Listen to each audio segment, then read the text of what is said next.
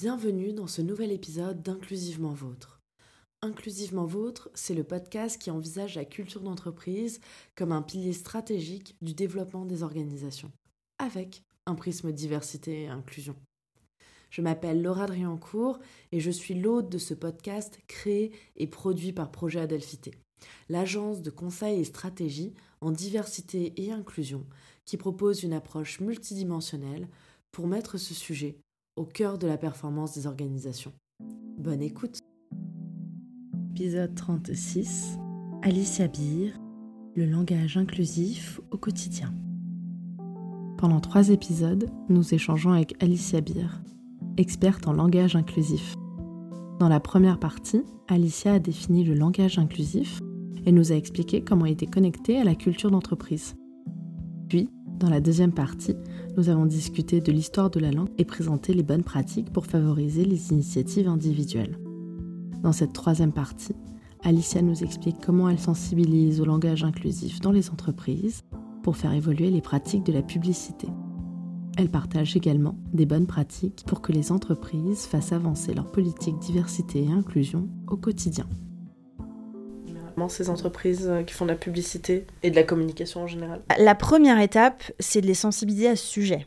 Toi-même, tu sais, euh, avec avec Projet Adelphité, c'est pas quelque chose qui se fait du jour au lendemain. Sur le langage inclusif, il y a déjà énormément de euh, d'incompréhension et de, d'idées reçues ou préjugés sur ce que c'est, sur ce que c'est pas. Par exemple, je l'ai pas dit depuis le début, mais je vais le dire deux trois fois maintenant comme ça, ça sera dit le point médian, dont on parle partout dans les médias et qui est très associé à l'écriture inclusive, une autre raison pour laquelle je n'emploie pas cette expression, et un outil parmi 1000 outils, ou alors on va dire 10 outils à notre disposition quand on veut écrire en inclusif. Il y a des livres de centaines de pages écrits en inclusif sans point médian. Personnellement, j'utilise assez peu. C'est juste un outil qu'on utilise à l'écrit quand on veut faire des abréviations, exactement comme quand tu écris M point au lieu de monsieur. C'est la même chose. Si tu veux écrire monsieur en toutes lettres, écris monsieur en toutes lettres, c'est pareil.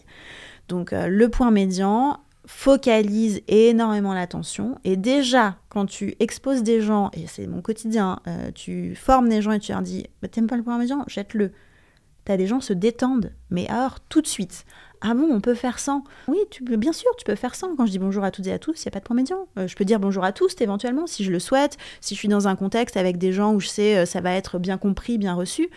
Mais moi, mon objectif, c'est la moindre résistance. Je veux mettre en avant la palette des outils, dont le point médian, à certains endroits, qui est très intéressant aussi, pour plein d'autres raisons, mais pour que les gens aient le, choix et la liberté de choisir celui des outils qui leur convient bien. Il y a une, analogie que j'aime bien, que je trouve efficace, qui est de dire, si tu dis que tu es contre le langage inclusif parce que tu n'aimes pas le point médian, c'est exactement la même chose que si tu passes devant un restaurant, que tu regardes la carte, que tu vois un plat que tu n'aimes pas et que tu dis non, j'y vais pas alors qu'il y a 50 autres plats que tu aimes bien.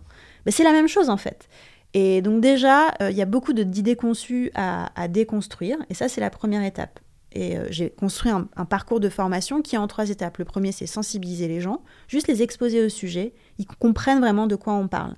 De manière aussi à pouvoir se faire un avis informé, parce qu'il y a beaucoup de n'importe quoi qui circule. Il faut que les gens puissent se faire un avis informé. Et si des gens sont informés et se disent, ben non, quand même, je trouve que ça sert à rien, Ok, mais au moins tu sais que tu vas à l'encontre de 50 années d'expérience de psycholinguistique qui montrent que, mais au moins tu le sais.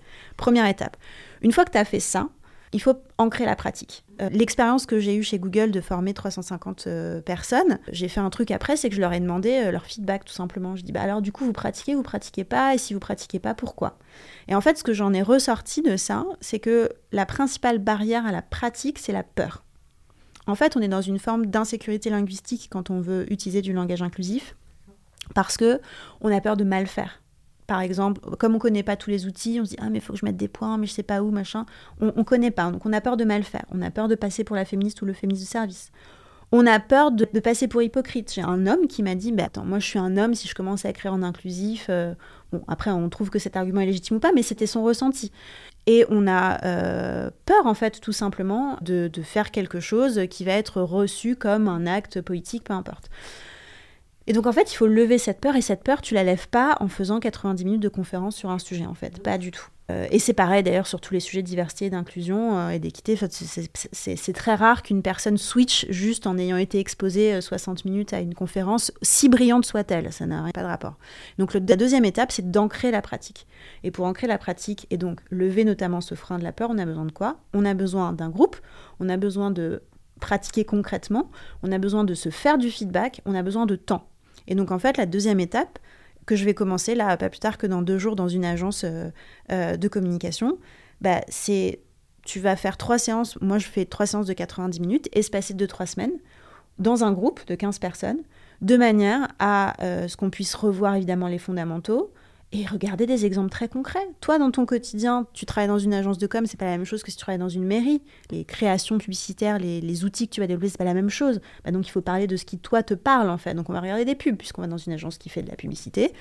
On va les décortiquer, on va se revoir deux, trois semaines après, on va se dire alors qu'est-ce qu'on a fait différemment? Qu'est-ce que vous avez fait différemment? Qu'est-ce qui a marché? Qu'est-ce qui n'a pas marché? Et donc, au bout de trois semaines, j'espère que ça aura ancré la pratique. Et la dernière étape, qui n'est pas tant une étape qui est un complément, parce que ça peut se faire en parallèle, c'est d'embarquer toute l'organisation, en fait, comme je disais tout à l'heure, parce que je pense que le langage a le potentiel, en fait, de transformer profondément une organisation. Bah là, tu peux embarquer toute une organisation et aller euh, t'adresser à tous les salariés, toutes les personnes, quel que soit en fait leur rôle et leur fonction dans l'entreprise, que ce soit la com ou l'informatique euh, ou la cuisine ou peu importe en fait. Euh, donc ça c'est le parcours tel que je l'ai imaginé pour l'instant. Super intéressant. Super intéressant. Merci de nous l'avoir partagé. On va retourner du côté entreprise. Oui. Mais on va quand même parler de toi. On va mélanger les deux. Quelles sont les pratiques des entreprises que tu aimerais voir disparaître? Alors, il y a une pratique des entreprises que j'aimerais voir disparaître, qui est le fait de faire appel à des personnes qui sont concernées par des discriminations, à des buts en fait de sensibilisation et de formation, sans qu'on les rémunère. Euh, je pense que euh, ça part pas nécessairement d'une mauvaise intention, mais souvent quand arrive un événement, que ce soit euh, le 8 mars, le 25 novembre, donc Journée internationale de lutte pour les droits des femmes, je répète, le 25 novembre sur les violences sexistes et sexuelles ou violences misogynes, si on veut, machistes, si on expression de Lucille Pétavin, que je trouve encore plus précise. Bref, à l'occasion de ces événements-là, on a souvent envie de faire venir des gens en fait dans les entreprises à juste titre pour sensibiliser tous les collaborateurs et collaboratrices au sujet. Sauf que souvent, en fait, le sujet de diversité, d'équité d'inclusion, c'est la cinquième roue du carrosse, et donc on n'a pas de budget ou plus de budget, ou on n'a pas envie d'y consacrer du budget. Et donc on demande à ces gens, sous prétexte, en fait, et je vais à dessein employer une expression qui est un peu péjorative, sous prétexte que bah, ça fait avancer le combat, de venir dédier une heure de leur temps à parler à des gens de leur propre parcours de vie. Et moi, je trouve que, à fortiori dans les grandes entreprises, euh, et chez Google, j'étais heureuse de voir que euh, ça n'a pas toujours été le cas, mais euh, avec le temps, on a appris de ça en fait, et on a arrêté de faire ça. Eh bien, on ne dédie pas quelques centaines ou milliers d'euros au temps d'une personne qui, par ailleurs, mérite, pour toutes les discriminations qu'elle a subies, de voir revenir un peu dans ses poches le prix de ce à quoi elle n'a pas eu droit précédemment. Je voulais pas sortir le mot anticapitaliste parce que c'est pas nécessairement ça, mais je trouve que c'est juste, pour le coup, et équitable retour des profits euh, du capitalisme qui s'est quand même beaucoup bâti sur la force de travail de personnes discriminées, que ce même argent retourne dans les poches de ces personnes, même si c'est pas individuellement la même. Donc arrêtons de faire venir un homme trans pour parler de transidentité pendant une heure, répondre à toutes les questions euh, et ne pas le payer. Et pareil pour euh, n'importe quelle personne, que ce soit une personne noire, une personne handicapée, c'est des gens qui viennent en fait former. Ça te viendrait pas à l'idée d'aller demander à quelqu'un de te donner des cours d'anglais gratuitement, sauf à faire de l'échange ou d'autres systèmes, hein, évidemment. Mais cette expérience de ces personnes qu'elle transmet a de la valeur. Ces personnes ont fait un travail. Souvent, ces personnes créent du contenu, en fait. Et ben c'est pareil, ça, ça a de la valeur et donc ça se paye. Donc arrêtons de ne pas les payer. Payons-les. A contrario, Mhm. Quelles sont les pratiques des entreprises que tu aimerais voir davantage? Si on change un peu, euh, on en a parlé un tout petit peu au début, euh, je pense qu'il y a beaucoup à faire sur la question du recrutement. Mhm. Parce qu'en fait, la base d'avoir une entreprise diverse, c'est recruter des personnes qui sont différentes. Je voyais il n'y a pas très longtemps passer sur LinkedIn un, titre pour un séminaire qui m'a frappé, qui était euh, Comment recruter dans l'urgence votre collaborateur en moins de trois semaines? Bon, Je passe sur l'usage du, masculin, voilà, parce que tu peux avoir envie de recruter des collaboratrices aussi. Mais ça, en fait, c'est la, la première raison pour laquelle, enfin, je pense une des premières raisons pour laquelle les entreprises ne sont pas assez diverses, c'est qu'on recrute toujours dans l'urgence. Et quand on recrute dans l'urgence vite, on fait au plus simple. Et le plus simple, c'est en général son propre réseau. Et son propre réseau, de manière tout à fait normale et légitime, c'est souvent composé de gens qui nous ressemblent. C'est comme ça et c'est pas grave. Mais donc, travailler la question du recrutement, ça passe par plusieurs choses. Donc, j'aimerais voir plus le CV anonyme, parce que c'est celui qui permet aussi euh, de se focaliser sur les compétences de la personne et pas tant sur sa personnalité. Après, on peut, en fait, c'est un sujet intéressant parce qu'on peut discuter aussi du fait de si tu vas avoir une entreprise diverse, c'est difficile de passer à voir qui est derrière en fait le CV. Mais en fait, un processus de recrutement, ça se fait en plein d'étapes. Hein. Le CV, c'en est un, c'est pas la totalité des étapes. Mais à la base, tu cherches quand même une personne pour ses compétences. Donc euh, ça peut être une première étape. Après, j'aimerais voir aussi euh, plus répandu dans les entreprises, comme en l'occurrence qu'on avait chez Google, des guides d'entretien inclusifs. C'est-à-dire qu'il ne faut pas qu'aille en entretien, et maintenant ça me choque quand j'y repense, des gens, euh, et je parle pas de est-ce que c'est les RH ou pas les RH chez Google, c'est pas les RH qui font passer les entretiens, c'est les opérationnels, et c'est très bien. Mais les opérationnels y vont avec un guide d'entretien, avec les mêmes questions pour tout le monde, et des questions qui sont pensées pour ne pas être intrusive et pour être pour le coup inclusive. C'est-à-dire qu'on va te, on va pas te demander est-ce que tu as des enfants, est-ce que tu n'en as pas, quel, âge ils ont. Par ailleurs, c'est illégal, mais enfin, on sait que c'est pas parce que c'est illégal que ça n'existe pas, malheureusement. Mais, mais au-delà du fait de ne pas poser la question explicitement, on va dire explicitement aux gens avant l'entretien rappelle-toi, tu n'es pas censé t'intéresser d'une manière ou d'une autre à la vie personnelle de cette personne pour le moment. Ça peut venir typiquement dans le cadre d'un entretien avec une personne qui est handicapée. Euh, il y a un moment où tu peux avoir envie d'en parler ou, et demander l'autorisation d'en parler pour savoir si par exemple tu as besoin de dispositions particulières pour bosser. Mais ça c'est différent. Encore une fois, un recrutement, ça doit se faire en plusieurs étapes. Et la dernière chose, donc, après euh, la question de l'anonymat des CV, la question du guide d'entretien, c'est la question du temps. En fait, il faut se laisser du temps pour recruter. Parce que si tu veux recruter vite, tu vas forcément aller au plus simple, comme je viens de le dire. Donc du temps, les gens disent oui, le temps c'est de l'argent, bah oui, mais il faut aussi de l'argent pour recruter. Donc tu peux aussi te rapprocher de cabinets qui sont spécialisés dans le recrutement de profils variés. Et oui, ça prend plus de temps et éventuellement ça va demander de l'argent, mais enfin franchement, notamment dans les grosses boîtes, bah, le recrutement c'est un budget de toute façon. Donc, euh, si tu veux mettre de l'argent, tu peux aussi le mettre dans des entreprises qui euh, vont te permettre d'avoir des, profils de candidats et de candidates euh, plus diversifiés. Parce que, in fine, la raison pour laquelle on fait ça aussi, c'est pas juste parce que c'est beau et c'est bien et ça fait bien un case à cocher, c'est parce que les équipes plus diverses sont plus performantes. Donc, c'est une question de pérennité de ton entreprise, de profitabilité de ton entreprise. Si on veut reparler pour le coup de choses capitalistes, bah, en fait, si tu veux gagner plus d'argent dans le temps ou maintenir ton activité, tu as intérêt à avoir des entreprises plus diverses. Intéressant qu'on parle des profitabilités des entreprises, etc. On va parler des challenges que rencontrent les entreprises. Pour toi, quel est le plus gros challenge dans le développement d'une culture d'entreprise qui soit saine et inclusive? Entreprises plus diverses. Ça va assez bien en construire sur ce que je viens de dire. Euh, il y a un concept que j'ai découvert euh, quand j'étais chez Google, justement, qui pour moi est un vrai challenge et qui est lié à cette question du recrutement, c'est le concept de culture ad versus culture fit. Je ne sais pas si en as déjà entendu parler, mais il y a une vidéo qui est cool si tu cherches sur YouTube, euh, c'est une vidéo de 10-15 minutes d'un chercheur, je crois, de Stanford. Mhm. Qui a euh, fait une analyse en fait sur euh, les entreprises de la Silicon Valley en fonction des critères de recrutement au moment de leur création. Donc, tu as différents critères. Tu vas recruter euh, sur les compétences, sur le potentiel. Et si je me trompe pas, et donc le troisième, c'est culture fit. C'est-à-dire, est-ce que en termes de personnalité, ça va matcher, ça va correspondre à ce qui est déjà un peu la culture de l'entreprise. Et ce qu'il a démontré en regardant en fait la valorisation de ces entreprises sur un temps long, c'est que les entreprises qui embauchent sur le culture fit démarre plus vite, c'est-à-dire que quand tu vas recruter des gens qui te ressemblent pour démarrer une boîte, ça fonctionne en fait. Les gens se comprennent, viennent des mêmes milieux, ont les mêmes codes, peuvent communiquer facilement, ça va vite, ça démarre et ça monte vite. Par contre, sur le temps long, leur, euh, profit, enfin, leur valorisation va avoir tendance à ralentir, leur croissance plutôt, pardon, va stagner, va ralentir. Pourquoi? Parce que ce manque de diversité est aussi synonyme de manque d'innovation. Parce qu'en fait, s'il n'y a que des personnes qui sont très homogènes dans leur profil, dans leurs compétences, dans leurs expertises, bah, comment est-ce que tu fais venir de la curiosité, de l'innovation, de la disruption, pour employer un mot qui fut un temps à la mode? C'est plus compliqué.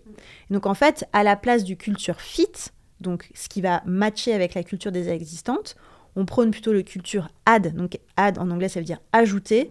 Donc qu'est-ce qui va venir ajouter à ta culture plutôt que renforcer ce qui existe déjà dans ta culture? Et pour moi, ça c'est un énorme challenge qui est lié à cette idée du recrutement. Est-ce que tu vas te dire, je vais embaucher une énième personne qui vient de cette école de commerce Est-ce que je veux embaucher une personne qui a ce même profil que les 10 que j'ai déjà avant moi Parce que je sais que ça va fonctionner, ça va aller vite, euh, le temps de, mise en, en œuvre des projets va être rapide, etc. Ou est-ce que je veux faire un pas de côté, me dire, je vais prendre un peu plus de temps, peut-être en effet je vais prendre une entreprise spécialisée, un cabinet de recrutement spécialisé, ou briefer tout simplement en fait euh, le recruteur ou la recruteuse sur le fait que je veux une personne qui n'ait pas fait telle ou telle école ou qui ait un euh, parcours un peu atypique, même si c'est un mot dont on pourrait aussi parler pendant deux heures, et ben ça, ça va te permettre d'ajouter à ta culture.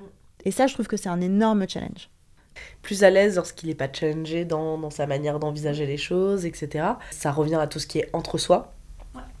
Et euh, nous, on en parle pas mal d'entre soi, forcément, et qu'il faut, qu'il faut lutter contre ça. Et une bonne, bonne manière à mon sens, de lutter contre l'entre-soi aussi, c'est d'expliciter les choses, d'expliciter les pratiques, d'expliciter les fonctionnements. Mm. Parce que notamment pour les personnes neuroatypiques, qui ne perçoivent pas nécessairement l'implicite ou alors c'est compliqué de, de, percevoir l'implicite. Quand on explicite, en fait, ça se passe beaucoup mieux. Mm. Et c'est plus facile de s'adapter, etc. Et je rajouterais sur le culture fit que c'est souvent utilisé comme excuse pour rompre les périodes d'essai des personnes qui sont minorisées. De ah, euh, tu fites pas.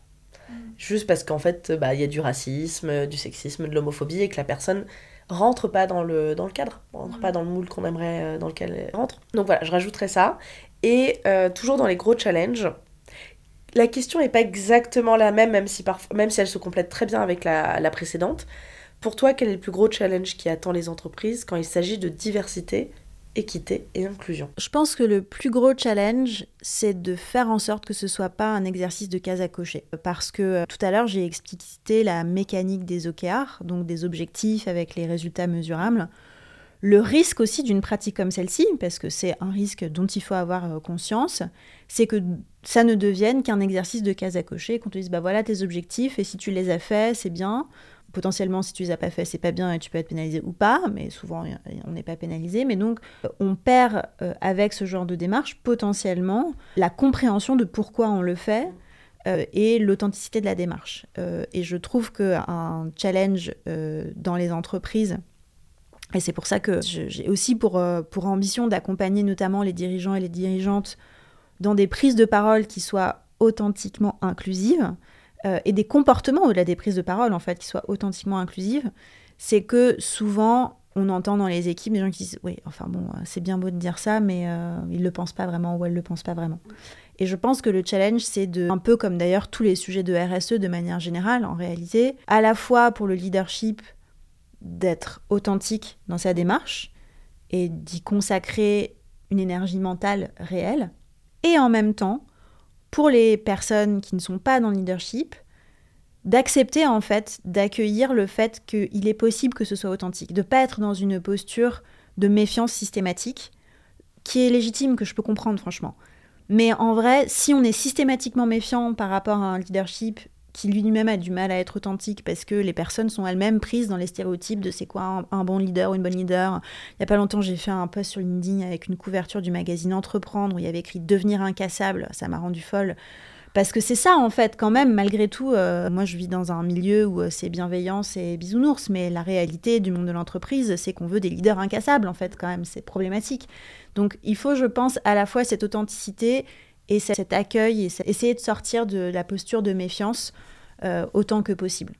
Et mon poste, je disais, c'est quand même ballot qu'à l'époque de la très grande Brené, vous la connaissez pas, allez écouter euh, sur euh, YouTube son TED, pour lequel est devenu très connu, Le pouvoir de la vulnérabilité. Ben, en fait, c'est ça dont on a besoin. On a besoin de leaders et de managers qui enlèvent ce qu'elle appelle leur leadership, qui porte une armure, qui enlèvent leur armure. Et c'est ça pour moi aussi le, la recette, enfin, ou la clé d'un discours proprement authentique, c'est aussi c'est un discours qui part de toi. C'est pas parce que tu es un homme blanc de plus de 50 ans qui est euh, leader d'une entreprise que tout le monde te déteste. Euh, je crois que c'est une question qui vient après, mais le truc que je veux plus entendre, c'est mais ça devient compliqué d'embaucher des hommes aujourd'hui. Ça, moi je l'ai entendu. C'est pas possible. Non, c'est pas compliqué d'embaucher des hommes.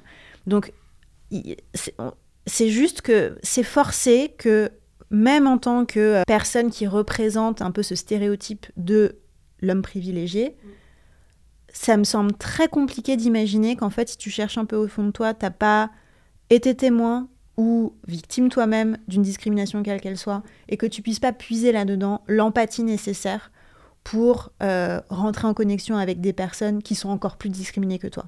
Je pense que c'est difficile à... Tout le monde doit pouvoir travailler cette empathie-là. En fait, l'opposition d'incassable, c'est vulnérabilité. Exactement. Mille fois d'accord, pour moi, l'empathie, c'est comme un muscle. Mhm. Euh, c'est comme un talent aussi. Il y a des gens, bah, par exemple, je vais prendre le, fait de dessiner. Mhm. Il y a des gens, naturellement, savent extrêmement bien dessiner. Et, mais s'il n'entraîne pas ce talent, bah, il, va, il va rester là. Et il y a des gens qui savent pas dessiner à la base et qui s'entraînent. Et qui s'entraînent tous les jours, dessinent une demi-heure, une heure. Et au bout de quelques mois, quelques années, peuvent devenir meilleurs que les gens dont c'est le talent naturel. Et pour moi, l'empathie, c'est pareil. Euh, il y a des gens qui naissent avec une plus ou moins grosse jauge, jauge d'empathie. Et avec l'éducation qu'on reçoit, bah, on va développer et pousser cette empathie ou pas. C'est vrai que les garçons, dans l'éducation qu'ils reçoivent, bah, on la pousse pas du tout, cette empathie. Et ça, c'est un vrai sujet, c'est un vrai problème pour avoir des relations euh, plus saines, plus équilibrées, et aussi vis-à-vis de soi-même, d'être plus bienveillant envers soi-même. Et les filles, on les incite beaucoup à développer cette empathie au point que ça devient même parfois du sacrifice pour les autres, puisque bah, s'oublient dans le processus.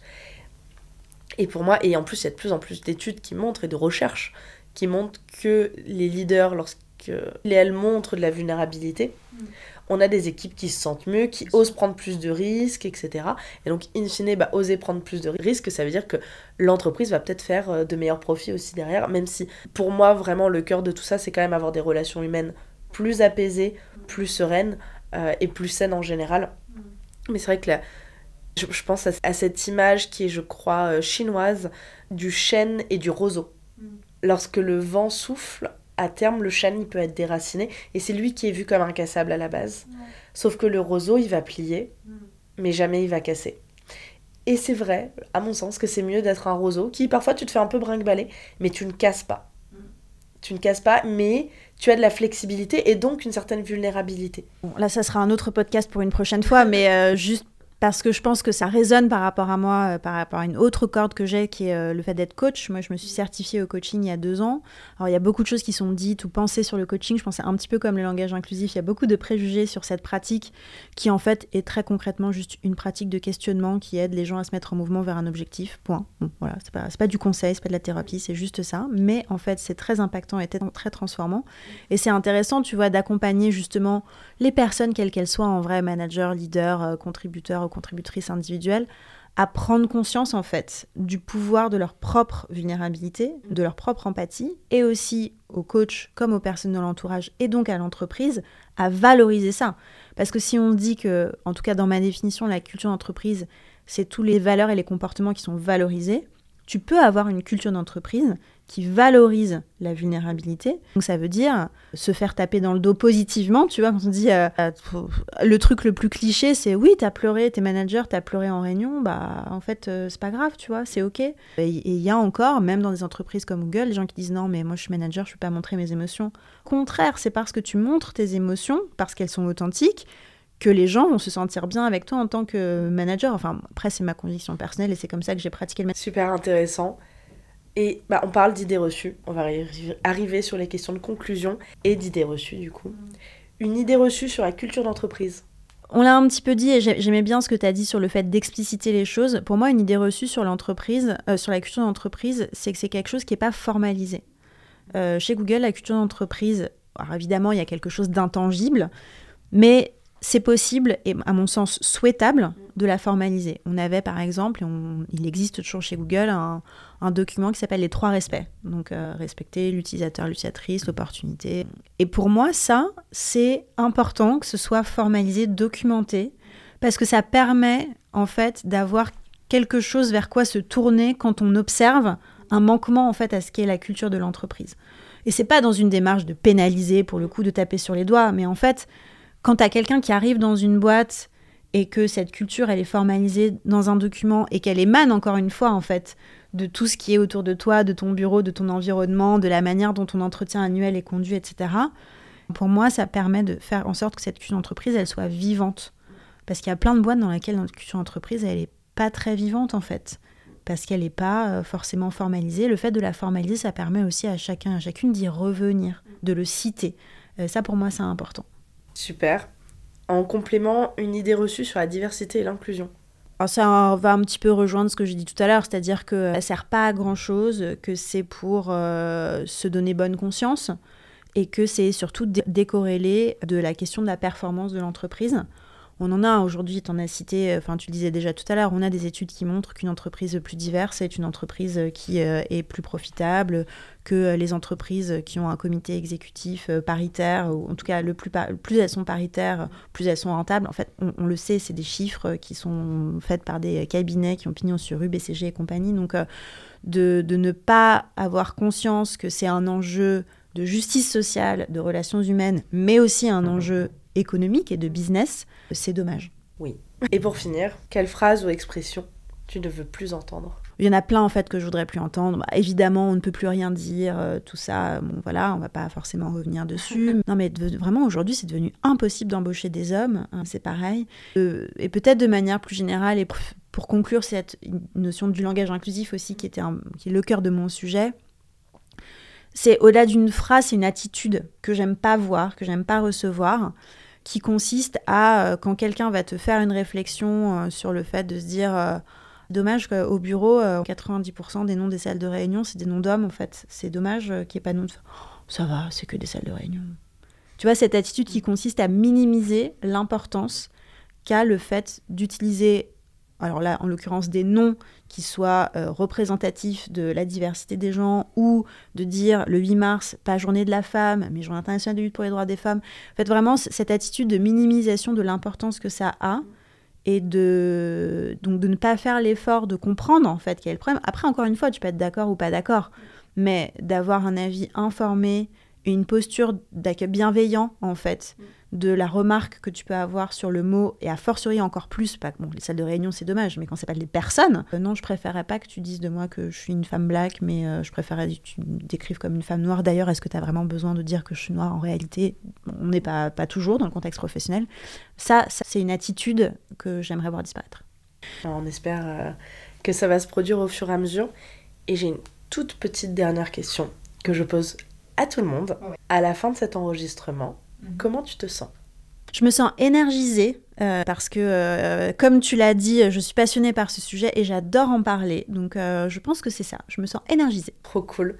Eh ben, écoute, merci beaucoup, Alicia. Merci à toi, Laura. Ça a été un plaisir d'enregistrer avec toi. Et puis, pour les personnes qui nous écoutent, on se retrouve très vite pour un nouvel épisode d'Inclusivement. Notre échange avec Alicia résume parfaitement les messages que nous cherchons à délivrer à nos clients. Enrichir la culture de l'entreprise ralentir et ne plus recruter dans l'urgence, expliciter les pratiques et la culture pour enfin permettre plus d'authenticité. Cet épisode est le dernier de l'année. Tu peux retrouver tous les épisodes précédents sur ta plateforme préférée de podcast. Nous nous retrouvons en 2024 pour la saison 4 d'Inclusivement Vôtre. Nous espérons que cet épisode vous a plu.